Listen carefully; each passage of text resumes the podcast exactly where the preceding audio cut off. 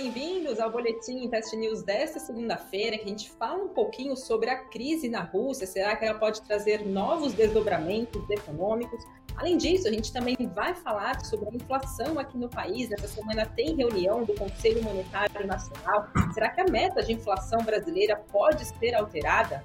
E quem traz as análises desses assuntos aqui presente hoje é Bruno Cotrim, economista e trader. Olá, Bruno, bem-vindo a mais uma edição do Boletim. Olá, olá Fabi, olá pessoal da Invest News, boa noite, tudo bem com vocês? Pois é, vamos ver o que nós desvendamos do que aconteceu nesse mercado hoje. Um pouco de movimentação aqui dentro e lá fora também, aumentou um pouco a volatilidade, um pouco diferente aí das últimas segunda-feira.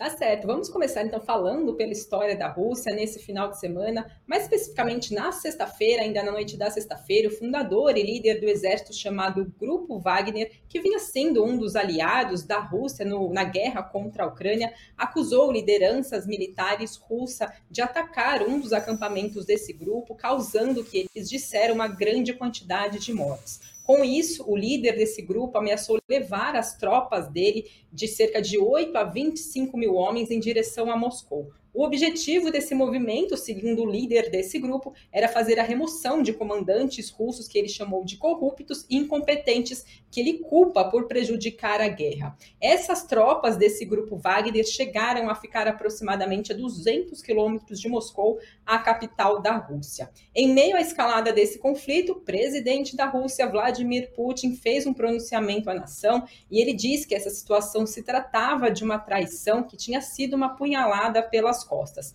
Ele chegou a demitir dois ministros que faziam oposição ao líder desse grupo, Wagner, e que se colocou em rebelião, né? A gente acompanhou agora na última sexta-feira. Por fim, então, o que, que aconteceu? Houve um acordo entre o Putin, presidente da Rússia, e o líder desse grupo. Esse acordo foi intermediado pelo presidente de Belarus, Alexander Lukashenko, que garantiu paz temporária no território russo. Com isso, então, os mercenários russos acabaram interrompendo o avanço, né, saída a Moscou, então, que estava programada. Eles se retiraram da cidade de Rostov, que fica no sul da Rússia, e voltaram para as bases deles. O governo russo diz que não vai processar o líder né, desse grupo, Wagner, e também não vai punir os demais grupos, os membros desse grupo que participaram dessa rebelião.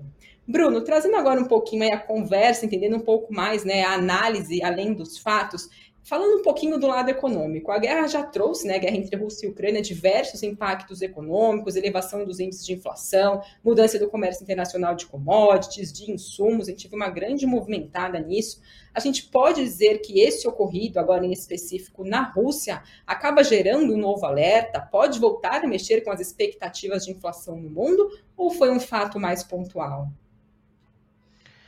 É um ponto sempre de alerta, né? A, a guerra ela fez aniversário, né, de um ano ali, né, é, em fevereiro, se eu não me engano, e até agora não houve uma parada assim, né, e até acordos ali para que cessasse o, todo esse confronto aí que gera assim muita alerta, porque é a questão do petróleo russo, a questão do gás natural, muita parte ali também afetada com a questão de cereais, commodities no todo.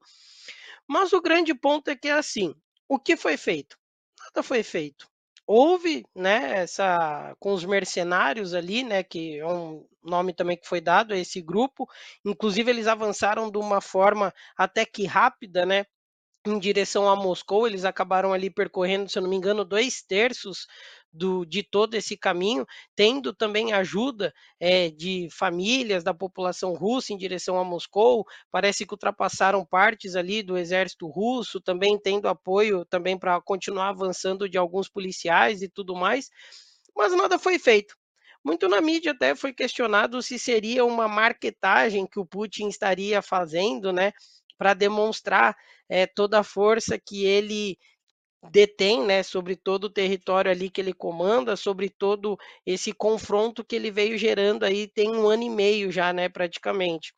Agora, referente é, à parte econômica, como é que pode afetar isso?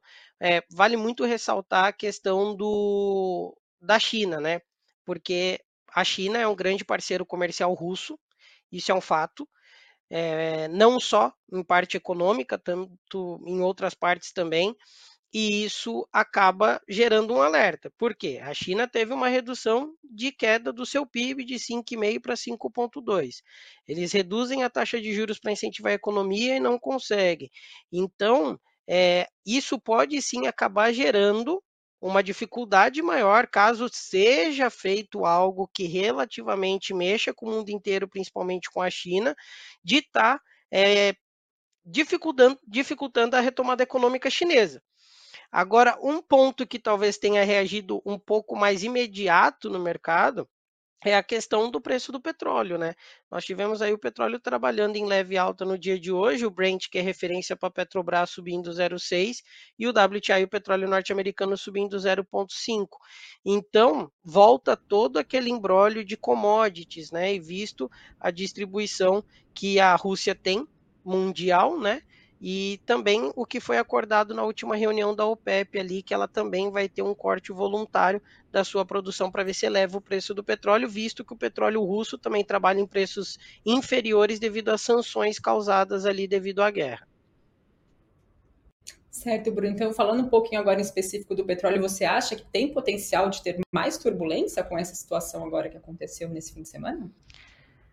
Se algo acontecer, sim, porque inicialmente toda essa movimentação prometeu ataques é, sangrentos e tudo mais, né? A de, a, o desejo da retirada do Putin, né, da, da presidência. Então, tudo isso sim pode causar um pouco mais de instabilidade, mas inicialmente, é, se não houver algo de concreto, eu não vejo muita mudança no cenário, não. Uhum. E falando um pouquinho também sobre ativos de risco, também é, uma, é a mesma avaliação, né? Se algo mais, algo pior, enfim, algo se concretizar, isso pode acabar impactando ou também já traz um pouco de cuidado, de alerta para esses tipos de ativos? Sim, esse é um ponto eu acho que vale muita atenção, né? Não só falando de Rússia, mas agora abrangendo o caso Rússia no, no, na pauta, que seria o quê? É, sim, investidores ficaram mais alertas com essa questão aí dessa movimentação. No entanto, que o ouro acabou tendo uma performance positiva no dia de hoje novamente, né? Visto que o ouro é um ativo de proteção. O dólar, né? O DXY, a sexta, né? Que é o dólar versus os pares de moedas mais desenvolvidos ali do mundo, chegou a trabalhar em campo positivo durante o dia. Teve uma, um fechamento em leve queda de 0,10. Então, sim, investidores é, acabam ficando um pouco menos é, dispostos a se expor a ativos de risco. E visto também toda essa questão da possível recessão, que o território, é, eu menciono muito né, a questão ali na, da, da Europa, a questão da Alemanha, né, que é a economia mais forte, eles que estão numa recessão técnica, é, visto dois PIBs aí é, contracionistas. Não é uma recessão técnica muito forte, né? É técnico porque o PIB veio negativo, mas visto o primeiro que apresentou negativo foi em 0,1. Então, sim, é mais um ponto que contribui para que os investidores, mundo afora, não se exponham em ativos de risco, procurem ativos de proteção, assim como o ouro e também títulos de dívida. Tá certo, então vamos aguardar, né, se vem desdobramentos desse acontecimento agora no fim de semana, nessa crise interna lá na Rússia. Logo mais, volto a conversar com o Bruno, então, sobre outro assunto, a gente vai falar sobre meta de inflação, mas antes trago os destaques que a gente teve no noticiário dessa segunda-feira, começando envolvendo aí o grupo Pão de Açúcar, o grupo francês Casino disse hoje que pretende concluir um acordo de reestruturação da dívida de mais de 6 bilhões de euros com os credores até o final do próximo mês. E ele diz que precisa levantar um aporte, de um aporte de capital de pelo menos 900 milhões de euros. O grupo também fez apresentação, publicou uma apresentação de estratégia atualizada que inclui o desinvestimento adicional de ativos não estratégicos, incluindo aí então o brasileiro Pão de Açúcar e o colombiano Éxito. O GPA, então, o grupo brasileiro, diz que o Casino confirmou a possível venda, mas que não há um cronograma ou um processo ainda em aberto.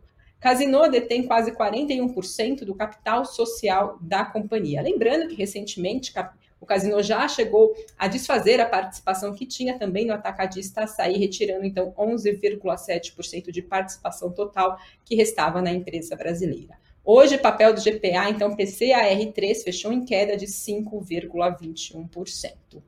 Além disso, nessa segunda-feira, também foi divulgado que o Brasil teve um superávit de transações correntes de 649 milhões de dólares agora no mês de maio de 2023, com um déficit acumulado de 12 meses totalizando o equivalente de 2,45% aqui do PIB do país. Esse dado é do Banco Central. O resultado veio bem abaixo do esperado pelo mercado, segundo o levantamento feito pela agência de notícias Reuters, era esperado um saldo positivo de 1 bilhão e meio de dólares. No entanto, foi o melhor que do que o déficit de mais de 4 milhões de reais que foi visto em maio do ano de 2022. Falando agora de Petrobras, a estatal anunciou nesta segunda-feira que a subsidiária integral dela, Petrobras Global Finance, planeja oferecer uma nova série de títulos no mercado internacional em uma nova emissão. Segundo informações do jornal Valor Econômico, a expectativa é que a estatal ofereça um bilhão e meio de dólares em notes com vencimento no ano de 2033. Trazendo agora o fechamento do mercado dessa segunda-feira, começando pelo Ibovespa. Ibovespa hoje fechou em queda de 0,62% aos 118.234 pontos. Dólar em queda de 0,24%, R$ 4,76. E Bitcoin, por volta das 6 horas da tarde, caía 0,79% a 30.178 dólares, voltando então a sustentar esse patamar dos 30 mil que tinha alcançado da última vez há dois meses atrás. Falando agora dos principais destaques do Ibovespa, entre as maiores altas, então a gente teve hoje Petrobras, ficando Petri 4 com um avanço de 2,25%, Petri 3 avançando 1,95% e Raizen com ganho de 1,61%. Na outra ponta, entre as maiores quedas, Local Web recuando mais de 10%, CVC caindo 7,92% e BRF em queda de 6,21%. Agora falo de um outro assunto, né, que vai ganhar os holofotes nessa semana. Já começou hoje segunda-feira, inflação Amanhã, terça-feira, a gente tem a divulgação do IPCA 15, o índice de preços ao consumidor amplo 15, considerada a prévia da inflação brasileira. Além disso, também sai a ata da última reunião do Copom, da última reunião da semana passada, que decidiu pela manutenção da taxa básica de juros em 13,75% ao ano. Veio aquele comunicado considerado como duro, não trazendo pistas, né, mais sinalizações mais diretas de que um corte já pode começar na próxima reunião de agosto. Então, vão ficar aí é, acompanhar de perto, né, as linhas desse documento para ver se vem pistas sobre esse corte ou não agora já na próxima decisão. Além disso, na quarta-feira, Banco Central divulga o seu relatório trimestral de inflação referente ao segundo trimestre aqui então desse ano de 2023 e por fim quinta-feira é a vez então da reunião do Conselho Monetário Nacional e para estipular a meta de inflação agora do Brasil para o ano de 2026 e que também deve reafirmar a meta dos anos de 2024 e 2025. Falando de inflação, hoje, segunda-feira, sempre sai boletim Focus com as perspectivas do mercado para PIB, inflação, dólar, Selic. Falando em específico da, da inflação aqui do país, então, as perspectivas voltaram a cair para o ano de 2023, passou de 5,12% para 5,06%. Para o ano de 2024, a conta caiu, então a perspectiva caiu de 4% para 3,98%. Para 2025, mantida a projeção em 3,80%. E para o ano de 2026, caiu de 3,80% para 3,72%. Lembrando que o centro da meta de inflação agora para o ano de 2023 é de 3,25%, para 2024 e 2025 de 3%, sempre com aquele um ponto e meio de tolerância para mais ou para menos. Bom, Bruno, a gente vem acompanhando os comunicados aí das decisões do Copom, né, da decisão de política monetária, sempre falando de parcimônia, de cautela, falando que o estágio de processo desinflacionário ainda tem de ser mais lento por expectativas de inflação desancorada. Eu queria saber quais são as perspectivas sua para o IPCA, se a tendência é de recuo mesmo ou tem ainda alguns fatores de atenção que podem impactar o rumo da inflação aqui no país. Bom, é, a inflação ela segue muito no radar aí, principalmente por ela estar tá trabalhando é, bem perto da meta, né? Então, nós temos amanhã a divulgação do IPCA 15, que é a prévia da inflação oficial, como você falou, e é aguardado mais uma retração da curva, né? Então, é aguardado aí um dado ser divulgado na casa de 3,39%, visto que o último no anual está 4,07%. Consequentemente, isso tende a refletir na inflação oficial, que vai ser divulgado no começo do mês de julho. E a reunião do Conselho Monetário Nacional, que vai acontecer na segunda-feira, é mais um ponto também para ter um radar sobre isso. Por quê? É, a reunião do Conselho Monetário ela é feita com o presidente do Banco Central, Roberto Campos Neto, o ministro da Fazenda, Fernando Haddad, e a do Planejamento, que é a Simone Tebet. O mercado trabalhando e não tendo principalmente alteração da meta de inflação, porque visto que, na minha leitura, se houver uma, um aumento da meta da inflação, você ainda cria uma perspectiva de manter a Selic em patamares mais altos. Então, acho que a organização e a reunião do conselho vem para ver e organizar como é que fica a meta da inflação para 23, 24, 25 e, consequentemente, passando esses panoramas. Um ponto muito importante: muitos querem o corte da Selic. E, sim, está chegando a situação de que o Brasil precisa realizar isso para ter um desenvolvimento melhor ali e às vezes até apresentar uma, um crescimento no PIB. Agora, a questão que fica: quando iniciar esses cortes, consequentemente tende a ter uma injeção de dinheiro na economia, porque o preço do dinheiro vai ficar mais barato. E isso pode sim acabar impactando na inflação, porque você não pode descontrolar a inflação num todo a fim de abaixar a taxa de juros. Na minha leitura, a inflação ela segue mais controlada, visto que os cortes de juros podem ser iniciados em agosto, temos que aguardar a ata do Copom, que vai ser divulgada amanhã, né, às 8 horas da manhã, antes da abertura até do mercado futuro e do mercado à vista brasileiro, e ver como é que fica essa perspectiva. E aguardar principalmente a reunião do Conselho Monetário Nacional para ver como é que fica a leitura da inflação com o Ministério da Fazenda, que define a meta da inflação, e o Banco Central, que trabalha com a taxa de juros para a circulação de dinheiro. Então, fica assim todo esse embrólio, toda essa questão de indecisão. O mercado, na semana passada, estressou muito depois do comunicado do Compom. Então, amanhã, às vezes, pode vir um mercado mais estressado novamente, mas o ponto positivo que eu vejo nesse, nesse panorama todo, Fabi, acaba ficando a questão de mais uma projeção de IPCA abaixo, né? Mais uma semana consecutiva de queda no nosso IPCA. A projeção dele encerrar o ano é 5,06. Hoje a inflação está 3,94 IPCA. Então, nós estamos vendo o quê? A inflação às vezes fechar um pouco acima da meta, porque a inflação que tem a meta de 3,25 tem uma banda superior de 1,5 e uma banda inferior também de 1,5. Então, quanto mais trabalharmos com a meta inflação, inflacionária dentro dessa banda, sim, fica uma perspectiva melhor do mercado. Mas é necessário aguardar e principalmente esse estresse do mercado inteiro, é, principalmente o setor de varejo, consumo e serviço, que são os mais afetados aí pela alta da taxa de juros, para ver como é que fica a performance desses ativos na bolsa. Certo, inclusive já responde uma pergunta do Leonardo Santos, que diz que se seria possível a inflação ficar dentro do limite superior da meta agora em 2023. Bom, Bruno, a reunião aí do Conselho Monetário Nacional, né, já foi uma reunião em fevereiro, mas enfim, nada foi mudado. A gente vem acompanhando as críticas do presidente Lula em relação à taxa básica de juros, que dificulta o crescimento. Por outro lado, o Banco Central fala que a taxa no atual patamar é necessária para conter a inflação. Na sua perspectiva, existe a, a, uma projeção, enfim, a possibilidade de uma mudança já da meta agora nessa reunião dessa semana? Olha, eu acredito que não que não tem uma é. alteração da meta, porque se vier alteração da meta, aí descarta-se principalmente corte de juros no, nos próximos 45 dias. Porque se vier a sinalização, vamos imaginar que o Conselho Monetário Brasileiro define, bom, agora a meta da inflação vai subir.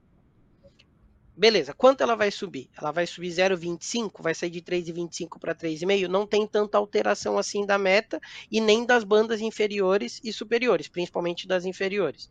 Consequentemente, o mercado não tende a estressar tanto assim para tentar manter o mercado dentro da meta, visto que 3,5 mais 1,5 para cima, você tem aí o IPCA apresentado hoje na projeção do Fox, que fica na casa de 5%.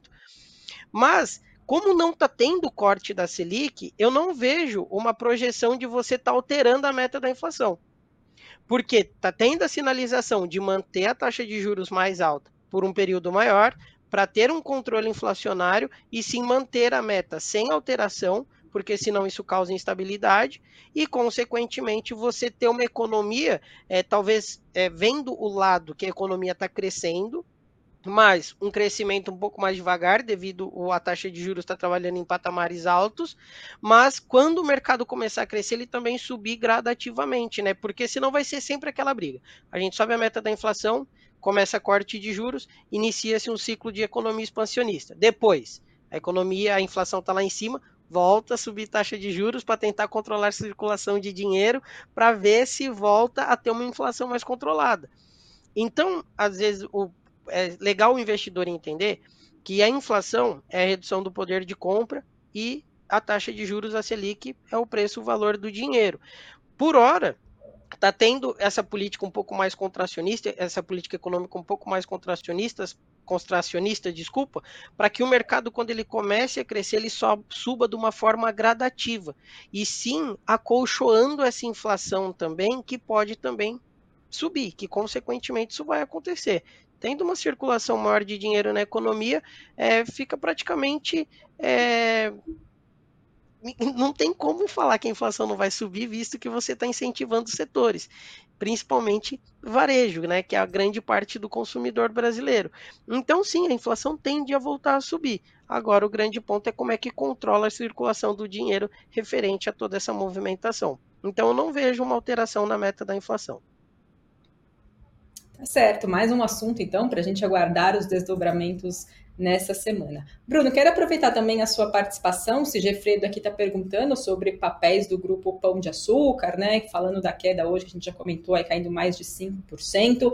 Eu queria saber, né, na sua avaliação, quais devem ser os pontos de atenção para o investidor nesse momento, com essa notícia sendo veiculada hoje, né? Então, confirmada aí pelo Casino.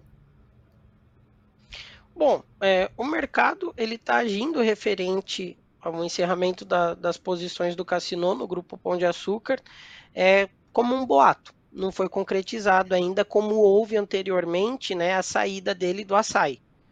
Então, é, acaba sendo um ponto de quem é que entra no lugar dele ou se o próprio Pão de Açúcar vai fazer a recompra dessas ações. O grupo do Abílio Diniz. Consequentemente, essa troca de, de controladores da companhia pode sim acabar afetando, visto a perspectiva que cria para o planejamento futuro. Mas, a longo prazo, uma empresa que é um mercado muito sólido, muito conhecido, uma rede muito grande no Brasil, acaba simplesmente entrando ali a questão de que o investidor ele está querendo reduzir ou sair dessa exposição que ele tem. Eu não vejo motivo para pânico tá? Visto que o setor de varejo tende a ser incentivado com o início do corte de juros. É, houve, né? Você até chegou a comentar, agora eu não lembro ao certo o nome, né, do, do grupo, se eu não me engano, mexicano, né, que talvez teria o interesse. Acho que foi isso, né, que você comentou antes. Qual é a perspectiva do grupo Pão de Açúcar, que é o maior controlador, tem sobre talvez a venda do cassino para esse outro grupo? Então é uma movimentação do mercado que o investidor que está exposto no pão de açúcar ou que quer se expor precisa aguardar. Agora, visto toda essa movimentação que o mercado acabou não gostando com a queda do papel de hoje, é um, um movimento corretivo que ele estava trabalhando ali em tendência de alta nos últimos dias, nos últimos meses, né? Lembrando que no começo do mês o papel estava a 11 reais e ele está encerrando o mês aqui, ó, é, visto hoje com uma alta de 25%, onde chegou a performar 31%. Então não deixa de ser uma correção também no ativo para quem perdeu, às vezes, a oportunidade de comprar ele mais barato, querer aumentar a exposição ou então iniciar a exposição no grupo Pão de Açúcar. Tá certo. Então, com isso, a gente encerra a transmissão de hoje, falando em específico mais desses dois assuntos, mas, claro, mais detalhes estão no investnews.com.br. Quero agradecer a todos vocês que nos acompanharam, participaram aqui com comentários no chat, falando de inflação, falando de boletim focos, também da questão acontecido, que aconteceu agora na Rússia nesse fim de semana. Então, fiquem ligados nos canais de, de informação do Invest News. E, claro, quero agradecer mais uma vez, Bruno, pela sua participação e análise aqui para a gente. Obrigada. Fabiano, eu que agradeço, agradeço todo o time da Invest News, agradeço todos os nossos espectadores aqui. Qualquer dúvida também estou à disposição, quem quiser me procurar. E consultem o canal aí que tem muita informação aí para vocês acompanharem durante todo o dia. Boa semana para todos vocês. Tchau, tchau, pessoal, e até amanhã.